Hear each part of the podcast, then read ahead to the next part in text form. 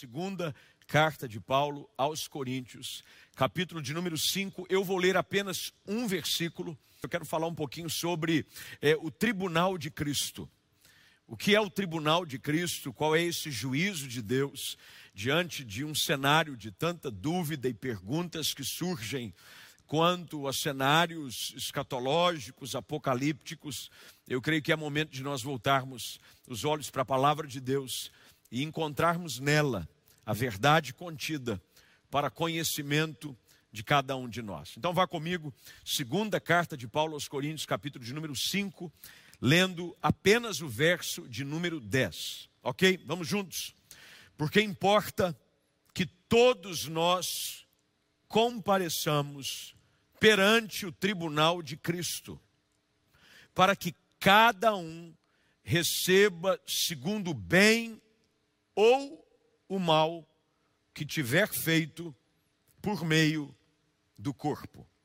Nós vamos ler mais uma vez o mesmo versículo. Porque importa que todos nós compareçamos perante o tribunal de Cristo, para que cada um receba segundo o bem ou o mal que tiver feito por meio do corpo. Vamos orar, Pai eterno, graças te damos por esse tempo, pela alegria de estarmos juntos mais uma vez, mesmo que online, para diante da tua palavra, recebermos a instrução que vem do teu espírito. Fala conosco em cada canto, estados, cidades e quem sabe outros países que nos acompanham agora através dessa transmissão, que teu espírito venha trazer conhecimento e revelação ao nosso coração, à luz da tua santa palavra. Leva cativo todo o nosso pensamento à obediência de Cristo Jesus. Que toda distração, que toda preocupação com aquilo que está alheio a esse momento fique de lado, caia por terra e que nós possamos agora receber a boa porção da tua palavra, a qual sabemos o Senhor preparou para nós nessa noite. Oramos assim, no nome de Jesus Cristo. Amém e amém. Os últimos dias, de sexta-feira para cá, principalmente o nosso país parou por conta não apenas da pandemia, é, dos números que têm subido de forma assustadora, principalmente o número de vítimas da Covid-19, mas parou também por conta de um vídeo que estava ansiosamente sendo esperado que fosse divulgado, é um vídeo de uma reunião que o presidente da República Federativa do Brasil é, tivera com os seus ministros. Eu não vou falar sobre isso, porque nós bem sabemos que aqui neste lugar não é o lugar de nós falarmos desse assunto. Mas eu quero usar da situação desse vídeo, porque o vídeo produziu uma série de reações por aí reações é, de espanto por conta daquilo que foi dito, daquilo que se esperava ter visto e daquilo que foi encontrado, da reação de um, de A, B, C ou D. E as pessoas ficaram um tanto anestesiadas. É, porque viram coisas que talvez não esperavam ver, é, ou é, esperavam coisas que não viram, e por aí vai. Quando eu é, vi os acontecimentos produzidos em decorrência desse vídeo, imediatamente meu coração foi levado a algo que todos nós um dia teremos é que enfrentar, muito parecido com a exposição desse vídeo que foi colocado nas mídias do Brasil e do mundo de sexta-feira para cá. Ao contrário daquilo que muitos pensam ou talvez não saibam, Todos os nossos passos estão sendo registrados e observados em detalhes. Eu não estou falando de nenhum avanço tecnológico, por mais que isso já aconteça em alguns lugares. Tem muitos países em que as pessoas são identificadas é, por onde vêm, para onde vão, os seus rostos são edificados por câmeras de segurança espalhadas pelas ruas, aeroportos, é, semáforos de cidade e consegue-se controlar o vai e vem das pessoas. Acredita-se que até mesmo através do aparelho celular, que quase todas as pessoas possuem, consegue-se rastrear os passos dessa pessoa. Há alguns aplicativos, esses dias. É, eu fui surpreendido porque eu não havia habilitado nada disso no meu próprio aparelho celular. Eu havia chegado no lugar, descido do meu carro, e quando é, eu estava entrando no meu lugar de destino, recebi uma notificação na tela do meu aparelho celular dizendo que o seu carro foi localizado, tal, e me mostrou no mapa aonde eu estava. Quer dizer, ele estava me dizendo aonde eu estava. Muito antes desse processo de engenharia moderna, de se localizar, de saber onde estava, com quem estava, fazendo, muito antes dessas câmeras que pegam movimentos, crimes, acidentes, atos é, que são realizados a princípio oculto e depois percebe-se que sem a pessoa notar estava se sendo observada. Antes de tudo isso, Deus já registrava no seu livro todos os nossos passos. Não há nada que eu e você façamos. Aliás, não há nada desde o início da história da humanidade que qualquer homem tenha realizado que não tenha sido registrado pelo próprio Deus. Paulo agora fala um pouco disso e ele está falando a respeito agora da igreja. Há, há dois tipos é, de situações que eu quero falar hoje à noite. Primeiro delas é com relação aos crentes e depois aos não crentes. Aqueles que tiveram encontro com Cristo, aqueles que o confessaram como seu único e suficiente Salvador e por conta dessa decisão, alcançados pela graça, perdoados pelo Senhor, vivem agora sobre uma nova expectativa e é essa que o apóstolo se refere aqui no verso de número 10, que nós acabamos de ler da segunda carta de Paulo aos Coríntios, no capítulo de número 5.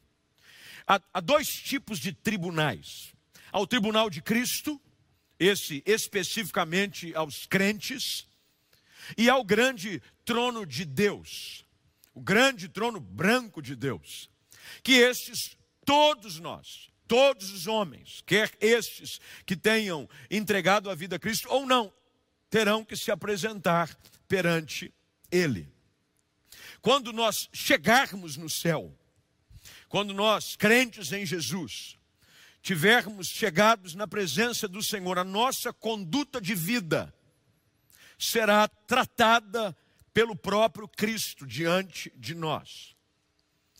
Proclamamos, porque esta é a verdade anunciada pelo próprio Cristo, de que ele voltará para buscar a sua noiva, a sua igreja, para que esteja eternamente com ele nos céus, conforme ele próprio prometeu aos seus discípulos.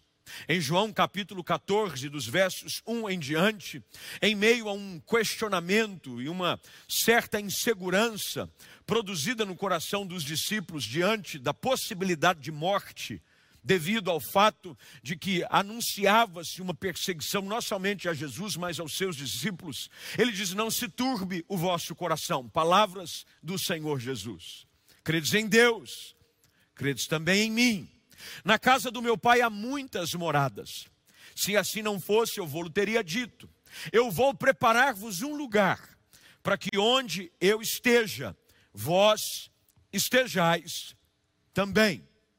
Quando Cristo voltar, ele voltará não apenas como nosso Senhor e Redentor, mas algo que nós identificamos nesse texto, que o próprio apóstolo Paulo se refere, é de que ele também voltará como juiz ele virá como juiz e ele então julgará os atos e as ações diante daquilo que a Bíblia nos apresenta como tribunal de Cristo. Diante desse vídeo passado por aí, você já imaginou se o vídeo da nossa vida, das coisas que nós fazemos, das nossas atitudes, das nossas palavras, dos nossos discursos, das nossas ações e reações fossem apresentadas como foram estes últimos acontecimentos do final de semana no nosso país. O que Paulo está dizendo aqui aos crentes, em especial da igreja em Corinto, é de que mesmo nós, e eu estou agora me referindo àqueles que têm Jesus Cristo como seu único e suficiente Salvador, de que com seus lábios já o confessaram e pediram perdão dos seus pecados e foram lavados pelo sangue do Cordeiro. Estes, estes, mesmo estes, terão que se apresentar perante aquele, aquilo que Paulo chama de o tribunal de Cristo. E olha que interessante que ele diz, verso de número 10. Importa que todos nós compareçamos. Ah, mas eu não marquei um horário, não importa. Ah, mas eu não quero ir, não tem desculpa.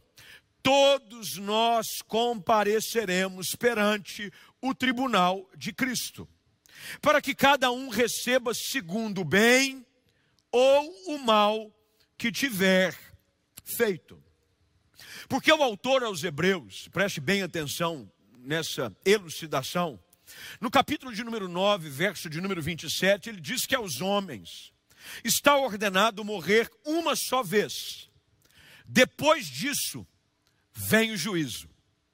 Não tem para onde correr, não tem para onde fugir.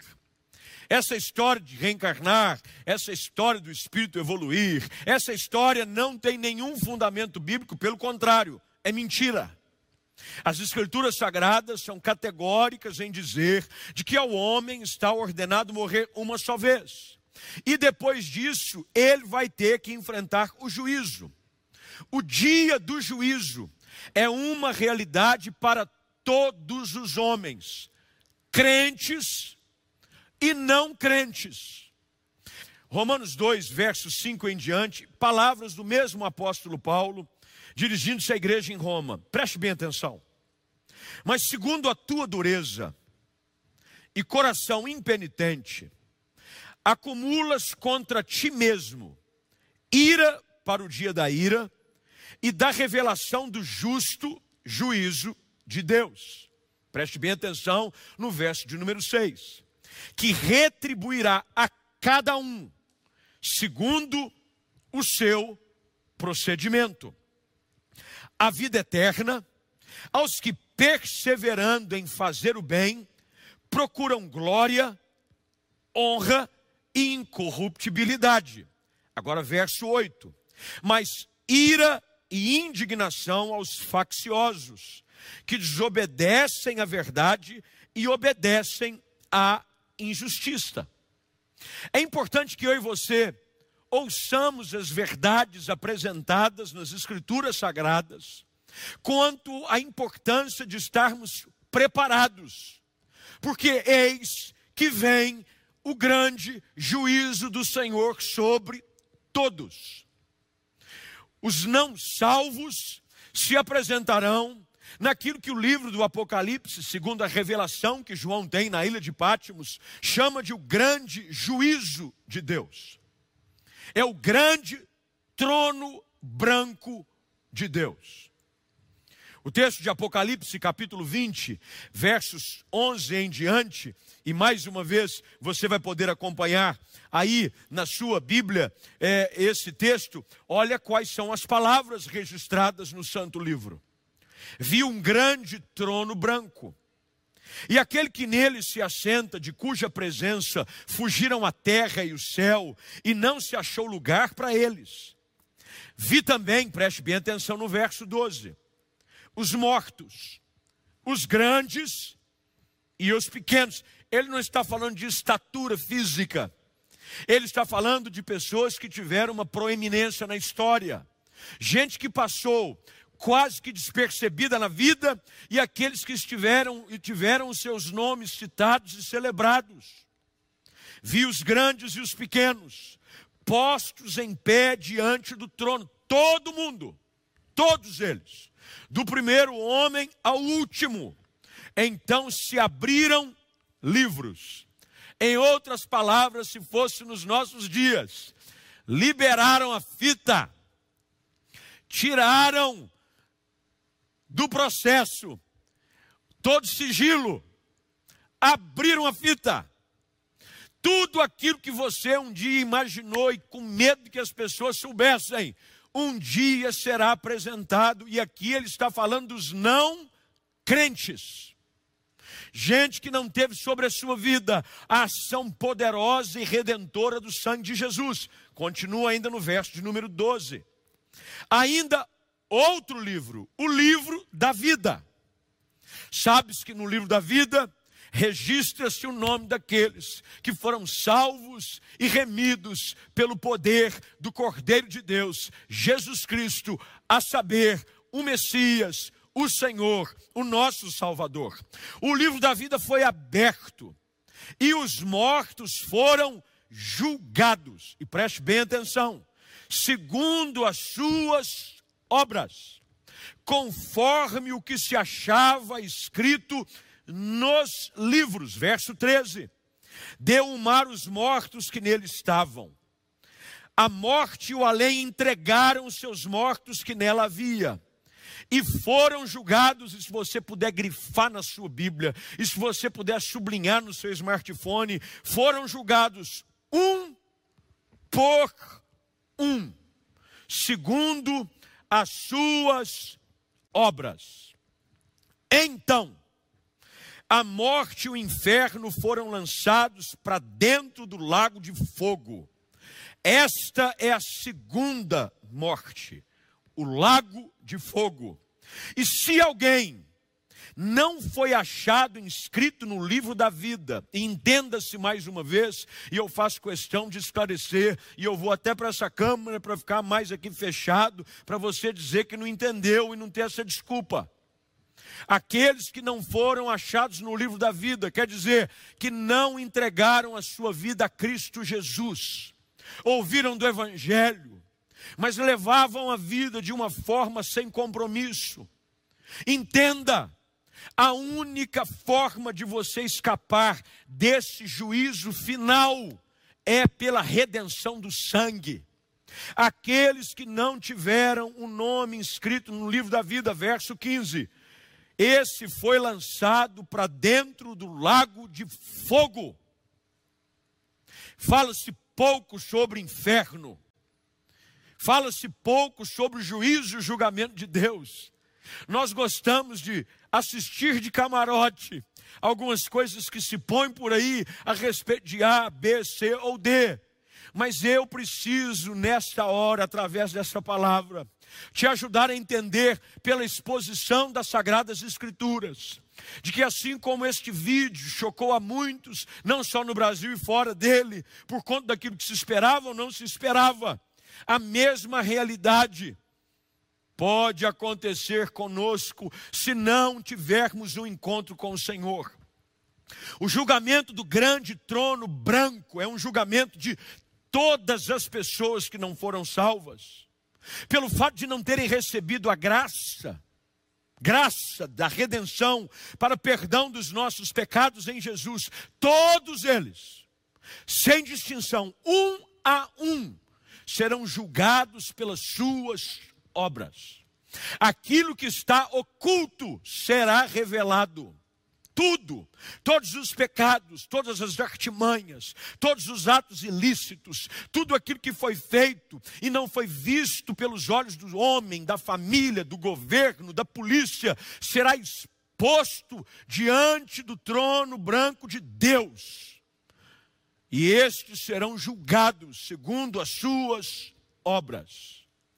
Todas as pessoas que já viveram sobre a face da terra e rejeitaram a graça redentora de Jesus Cristo, e não receberam pela sua misericórdia revelada em Cristo no Calvário, redenção para os seus pecados, terão que se curvar diante do Criador quem dizia que não cria, os ateus, aqueles que diziam que era bobeira, todos eles. Segundo o texto de Romanos, capítulo 14, versos 10 e 11. Vá comigo lá por gentileza.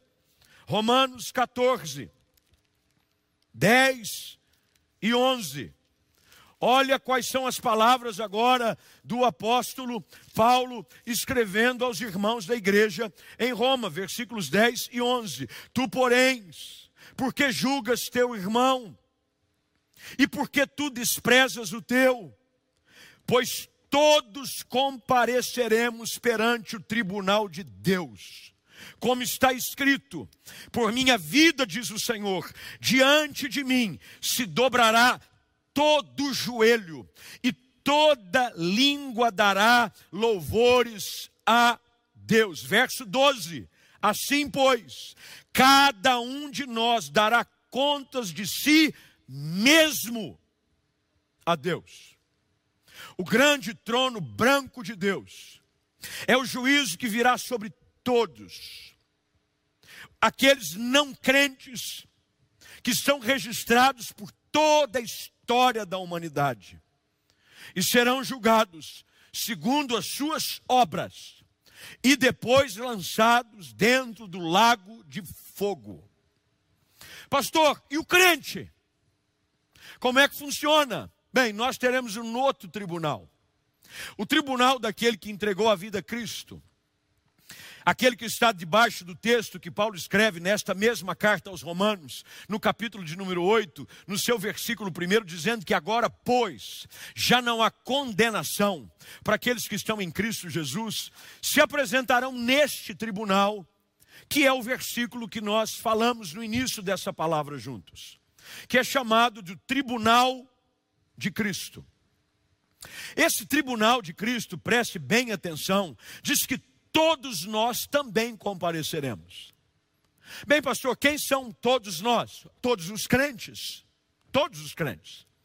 Se nós pegássemos aqui a realidade da membresia da Igreja Central e das suas extensões, cerca de 12 mil pessoas, bem, todos estes vivos, crentes em Jesus, que confessaram como seu único e suficiente Salvador e que têm vivido em novidade de vida, muito bem, deixa eu te dizer aqui algo muito claramente, de forma explícita.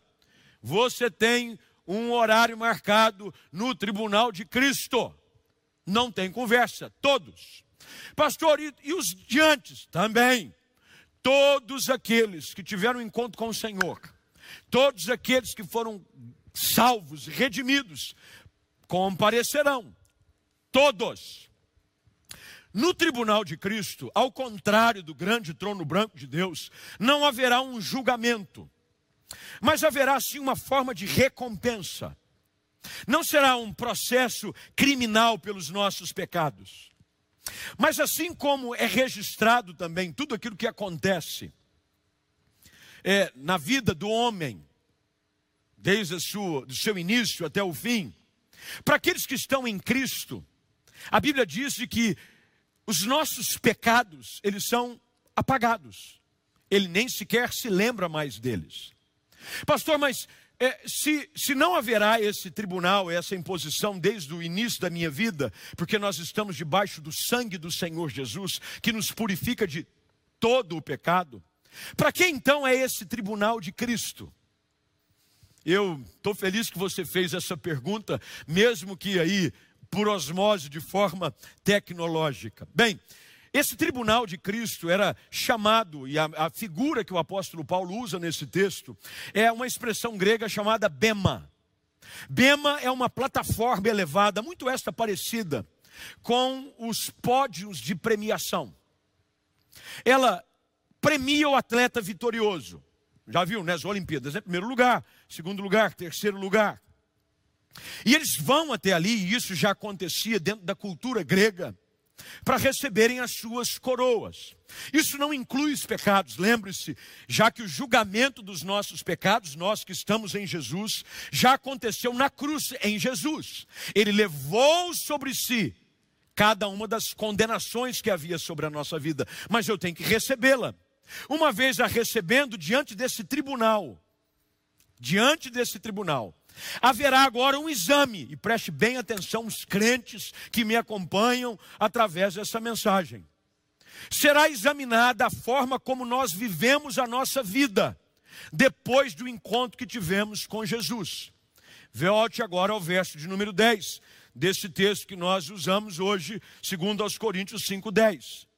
Porque importa que todos nós compareçamos perante o tribunal de Cristo, e olha a forma como Paulo continua: para que cada um receba segundo o bem ou o mal que tiver feito por meio do corpo.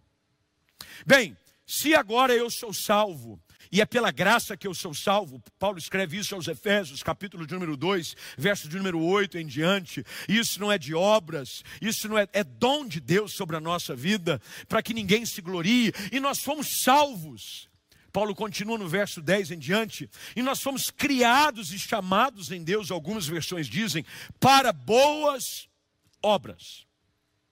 Isso quer dizer de que no tribunal de Cristo, você, crente em Jesus, e esse pastor que vos fala através desta mensagem, seremos analisados pelas nossas ações depois de um encontro com Cristo. Porque tem muita gente que tem uma falsa ideia do que é a proposta do Evangelho. Tem gente que acha o seguinte: bem, eu estava condenado à morte eterna, eu estava indo para o inferno, meu nome estava ali na lista do livro, mas não no livro da vida. Eu estava, segundo a revelação de Apocalipse 20, condenado à morte eterna, mas Cristo me alcançou. Eu fui perdoado e alcançado pela graça. Meu nome foi escrito no livro da vida. Eu vou para o céu. Ótimo, eu não preciso mais me preocupar. Bem, é aí que você se engana. Esse é o problema que muitos, mas muitos e muitos crentes ao redor do mundo acham que é a respeito da vida cristã.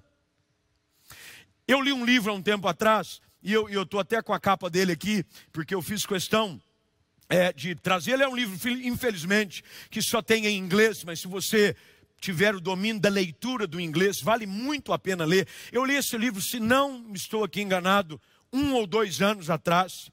É um livro que mexeu muito comigo, porque ele fala sobre um dos anseios e preocupações quanto à vida eterna, quanto ao céu. Porque a Bíblia não traz muitos detalhes sobre o céu. A Bíblia não traz assim detalhes, há revelações, há formas de se tentar traduzir a experiência que tanto João teve, como o próprio apóstolo Paulo diz que subiu ao terceiro céu, mas as coisas que foram a ele ali reveladas não são lícitas a ele dizer. Não há muito que se diz, então a gente fica assim um tanto questionando como é que é a vida eterna, e depois que morrer, como é que funciona, é, como, é, como é que é a vida? Bem, esse livro, e eu vou dizer o nome dele em inglês, chama a Place Called Heaven, um lugar chamado céu. E o subtítulo é Dez Verdades Surpreendentes a respeito da sua morada eterna. Fantástico livro. Tão fantástico que eu voltei a lê-lo, porque ele, ele é, é muito bom o livro. E esse livro fala exatamente sobre esse erro que nós temos. Nós olhamos para esse texto de 2 aos Coríntios, capítulo 5, 10, e ignoramos questões relacionadas àquilo que Deus espera da nossa vida depois do nosso encontro com Jesus. O fato da gente garantir um lugar no céu não quer dizer de que o céu vai ser igual para todos. Cada um receberá as suas obras, os seus galardões, as suas recompensas, mediante aquilo que fez. Há um, um grande filósofo e político americano, é, eu acho que ele é do século 17, o nome dele é chamado, ele, ele se chamava Daniel Webster, Daniel Webster. E ele tem uma frase fantástica. Ele diz o seguinte: o maior pensamento que já me ocorreu é que um dia eu terei que estar diante de um Deus santo e prestar conta da minha vida. Deixa eu dizer algo para você nós vamos ter que prestar contas para Deus um dia. Mesmo aqueles que já tiveram um encontro com Jesus. Jesus vai pedir que nós prestemos conta de como nós usamos essa moeda chamada tempo e esse tesouro chamado vida para servi-lo ou simplesmente para passar o tempo.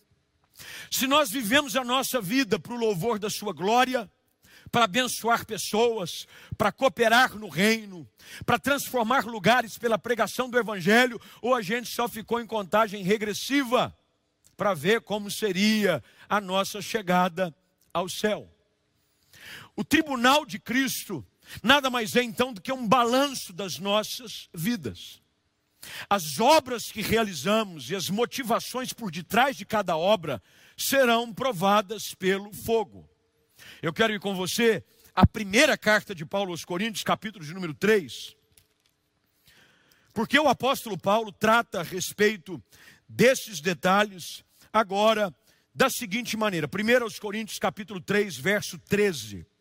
Paulo diz as seguintes palavras, 12, melhor dizendo, a partir do verso 12, se puder eh, ir um versículo antes. Ele diz assim: Contudo, se o que alguém edifica sobre o fundamento é ouro, prata, pedras preciosas, madeira, feno, palha, preste atenção no verso 13.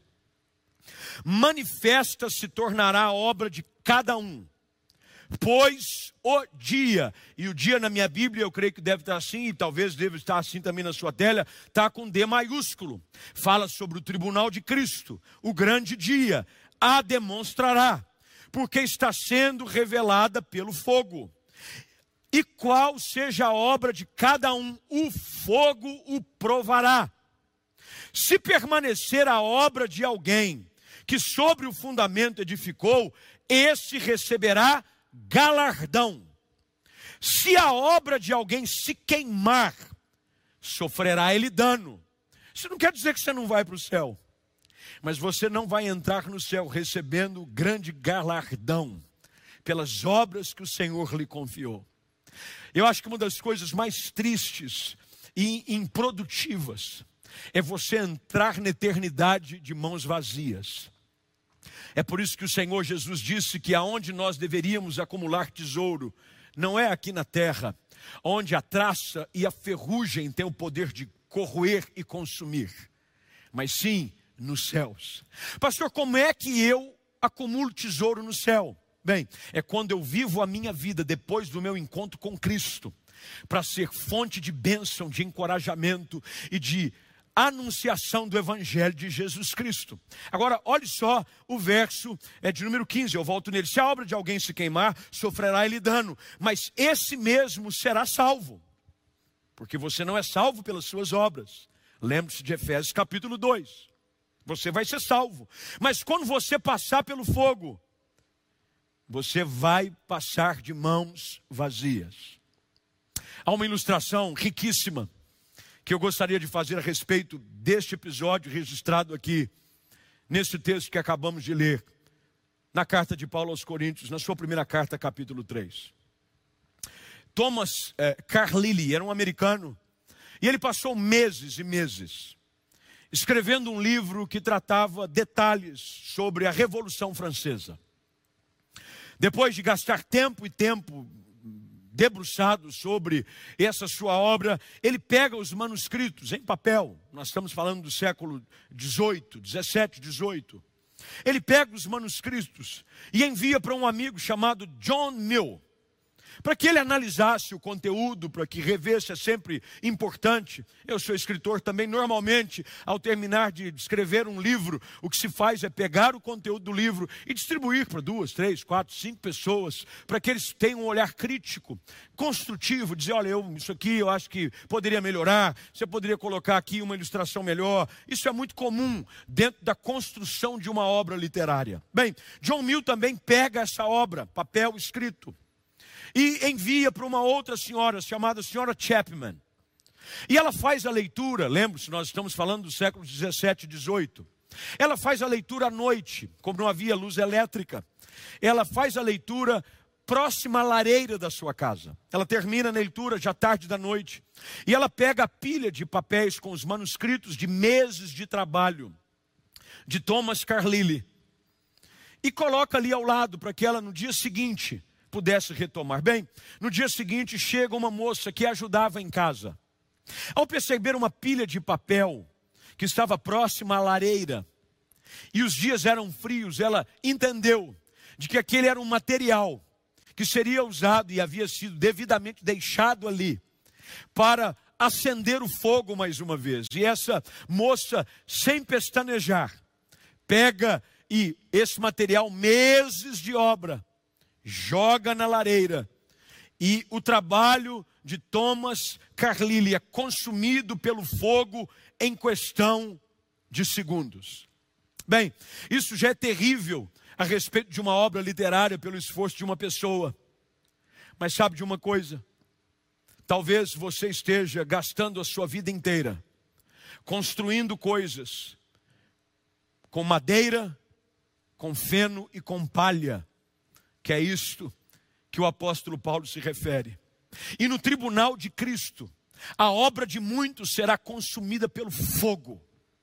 A sua vida, e não importa a, a, intensidade nem o número de anos da sua vida, porque tem gente que vive muitos anos e só construiu sobre madeira, sobre feno e sobre palha. E tem gente que viveu uma vida curta. O nosso exemplo maior é Jesus Cristo, nosso Senhor e Salvador. Ele, crucificado com 33 anos, mas deixou um legado de história e cumpriu o seu propósito. E as suas obras, a Bíblia diz que as nossas obras nos acompanharão. O que é que nós estamos fazendo com a nossa vida? Jeremias capítulo 17, eu já estou caminhando para o fim, verso de número 10. E eu caminho para o fim dentro desse texto. Jeremias 17, 10 diz: Eu, o Senhor, esquadrinho o coração, eu provo os pensamentos, e isso para dar a cada um segundo o seu proceder segundo o fruto das suas ações. Muitos vivem sob a falsa ideia de que a única coisa que importa é ser salvo e ir para o céu. Olha, isso é importante, não há dúvida. Mas na realidade, a realidade que viveremos no céu será diferente para cada pessoa as nossas obras nos acompanharão. Não pense você de que mártires deram sua vida, de que viveram devotados e totalmente inclinados ao Evangelho, viverão a mesma realidade de alguém preguiçoso, que sequer gastava o seu tempo para ler a sua Bíblia durante a semana. O nosso Deus é um Deus justo. Nesses dias aonde esse vídeo, eu volto nele, revelou surpresas. Como é que pode uma pessoa falar desse jeito? Onde já se viu falar, queridos?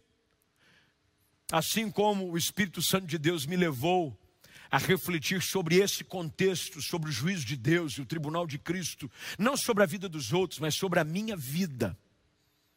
Deus quer que através dessa palavra você entenda a verdade das Escrituras e comece a viver a sua vida com um propósito muito maior do que simplesmente esperar o céu mas que você viva para quando entrar no céu, ouvir as palavras que o próprio Senhor Jesus usa na parábola dos talentos. No verso de número 25 do Evangelho do Senhor Jesus, segundo Mateus, no verso de número 23, eu espero ouvir essas palavras. E eu espero que você também tenha anseio para ouvi-las da boca do mesmo Jesus. Muito bem, servo bom e fiel. Foste fiel no pouco, sobre o muito eu te colocarei. Entra no gozo do teu Senhor. Que a nossa vida seja vivida com propósito. Que nós Paremos de perder tempo com coisas que não acrescentam nada, mas que a nossa vida, lembre-se disso diante do tribunal de Cristo. Desde o dia que você confessou com seus lábios que Jesus é teu Senhor, as suas obras estão sendo registradas também. Os seus pecados anulados, eles foram totalmente pagos no Calvário. Não há mais condenação para você.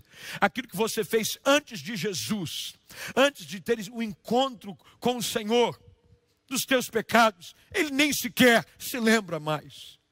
Mas desde o dia que você começou a caminhar com Cristo, ele está registrando.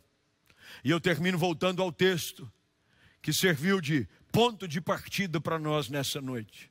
Porque importa que todos nós compareçamos, todos nós, perante o tribunal de Cristo para que cada um receba segundo bem ou mal que tiver feito por meio do corpo. Paulo está dizendo: a minha vida, o meu corpo como um todo, tem que ser um instrumento para produzir glória e honra ao nome de Jesus Cristo. Como é que você tem gasto a sua vida? Se fossem passar a fita, não de uma reunião da sua vida, mas a fita de alguns episódios da sua vida, qual seria a sua reação? O que produziria, não apenas nas pessoas, mas no coração do próprio Senhor Jesus, ao ver as nossas obras. E aqueles e aqueles que ainda não tiveram encontro com o Senhor Jesus. E hoje, nessa noite, quero te dar a oportunidade que nos é conferida através da transmissão desse culto, para mais uma vez lembrá-lo do grande trono branco de Deus. Não haverá distinção. Hoje à noite você tem a oportunidade de, sendo confrontado pela verdade da palavra e ao mesmo tempo movido pela graça de Jesus Cristo, finalmente entender de que um dia, se você não confessar Jesus como seu Senhor, você viverá a condenação eterna. Mas você pode hoje à noite, como um dia eu fiz, como um dia milhões de pessoas hoje nesse Brasil já o fizeram entenderam de que estavam condenados, porque todos pecaram e carecem da glória de Deus, e confessaram com seus lábios que Jesus Cristo é o Filho de Deus, é o Messias, é o Salvador, de que ele foi levado à cruz e foi morto por causa dos nossos pecados, mas que ele ressurgiu ao terceiro dia, e ele foi visto por muitas testemunhas. Foi elevado aos céus, está sentado à direita de Deus Pai, mas um dia voltará para buscar os seus filhos. E o livro da vida será aberto. E como será importante ser ouvido o seu nome ser citado. De todas as listas que uma pessoa um dia já almejou estar presente. Nenhuma delas é mais importante do que estar presente na lista do livro da vida. É a diferença não apenas da presença de um lugar, mas de toda a eternidade. Portanto, se você é uma dessas pessoas que entende que precisa da graça e do perdão do Senhor, e precisa encontrar salvação para a sua vida. Primeiro eu quero orar com você. Se você é uma dessas pessoas, eu pedi que você coloque uma das suas mãos sobre o seu coração. E aí mesmo onde você está, eu quero convidá-lo a repetir essa oração comigo. Você está pronto? Diga assim: Senhor Deus, hoje eu entendi, pela revelação da tua palavra, que sou pecador e estou condenado. E é por isso que preciso de um Salvador. E Jesus Cristo é o único que tem o poder para me salvar. Com os meus lábios, eu quero confessá-lo como meu único e suficiente Salvador eu recebo os méritos da cruz sobre a minha vida. Eu digo não para o mundo, eu digo não para o pecado, eu digo sim para Jesus. Escreva o meu nome no livro da vida. Assim eu oro, em nome de Jesus. Amém. Se você fez essa oração comigo, eu queria que você mandasse um sinalzinho no YouTube, no Facebook, manda uma mãozinha dizendo eu entreguei minha vida a Cristo. Vai aparecer um link aí, nazareno.com.br barra eu decidi. Você acesse também o link, preencha um simples formulário, porque lembre-se, o fato de você ter agora o seu nome escrito no livro da vida não é a suficiência pela qual você deve viver a sua vida aqui na terra tribunal de Cristo te espera. Você foi livrado do grande trono branco de Deus. mas o tribunal de Cristo te espera. E é sobre este que eu quero falar agora. É sobre você que já teve o um encontro com Jesus, mas você tem vivido uma vida espiritual infrutífera, uma vida espiritual que não produz nada. As tuas obras são madeira, feno e palha, nada produtivo. Não há desenvolvimento da sua vida espiritual. Você não é alguém que soma no reino. Tá certo, seu nome está no livro da vida. O Senhor te redimiu, o Senhor te resgatou. Mas que lindo será no dia em que o Senhor expor os nossos atos e feitos e poder se alegrar com tudo aquilo que vivemos para a Sua glória, dizendo: O Senhor me perdoou, o Senhor me resgatou, e por causa disso eu vivi o resto da minha vida para servi-lo. É assim que acontecia com cada um daqueles que eram alcançados pelo Senhor. Todos eles queriam segui-lo, todos eles queriam caminhar com ele. Jesus diz: Não, você volta para casa e conta o que Jesus fez por você. Ah, querido, nós precisamos hoje, principalmente nesse mundo caído, nesse mundo tão carente de pessoas cheias de Deus. Deus quer que eu e você possamos produzir boas obras, que são como ouro, que são como pedras preciosas, que é a oração, é a vida de devoção na palavra, é a vida de compaixão, de misericórdia para com o pobre, com o necessitado, para com o aflito é quando a gente chora as lágrimas do nosso irmão, é quando você estende a mão ao necessitado. Deus quer que você viva uma vida produtiva, e é por isso que eu quero orar com você. Orar com você que já tem o seu nome escrito no livro da vida, mas quem sabe tem vivido uma vida improdutiva espiritualmente. Eu espero muito que o Espírito Santo tenha hoje confrontado você pela verdade da palavra assim como eu tenho sido cada dia mais confrontado nestes últimos dias. Paulo chega a ponto de dizer de que o viver para ele era Cristo. Ele já não vivia mais. Ele vivia para a glória daquele que um dia o salvou e o resgatou.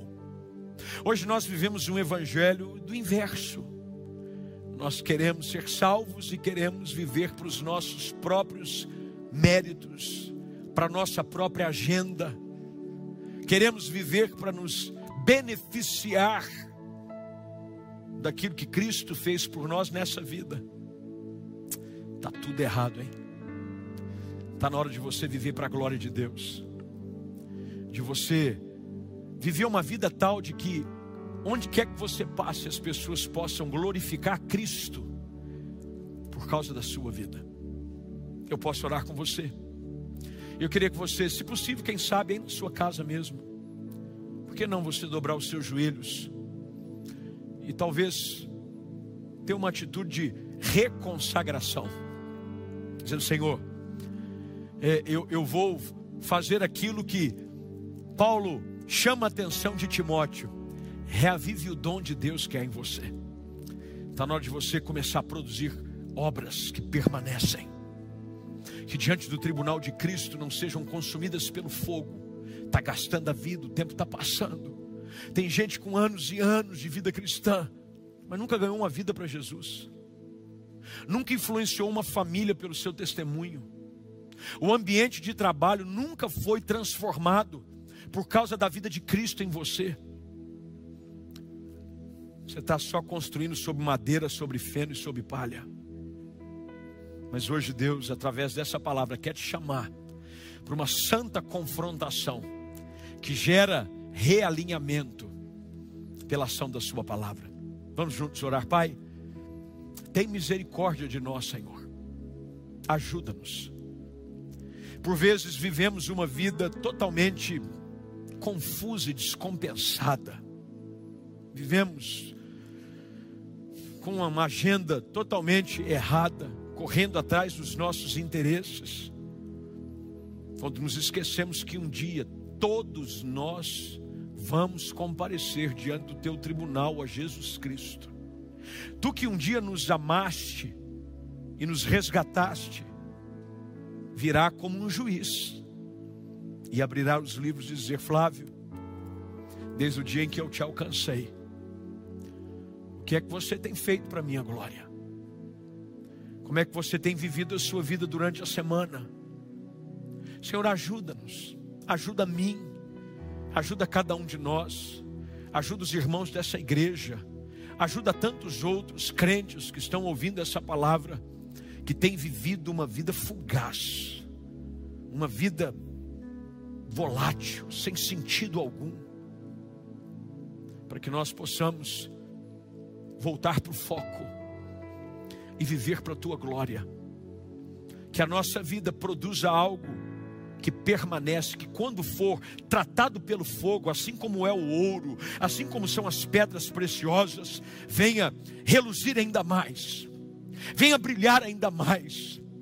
Que, Senhor, quando o fogo passar para queimar tudo aquilo que não tem peso, que não tem valor, que a nossa vida, as nossas obras possam mostrar que vivemos para a tua glória.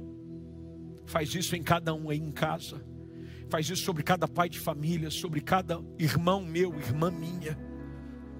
E que essa noite nós possamos ser encorajados e desafiados pelo teu Espírito.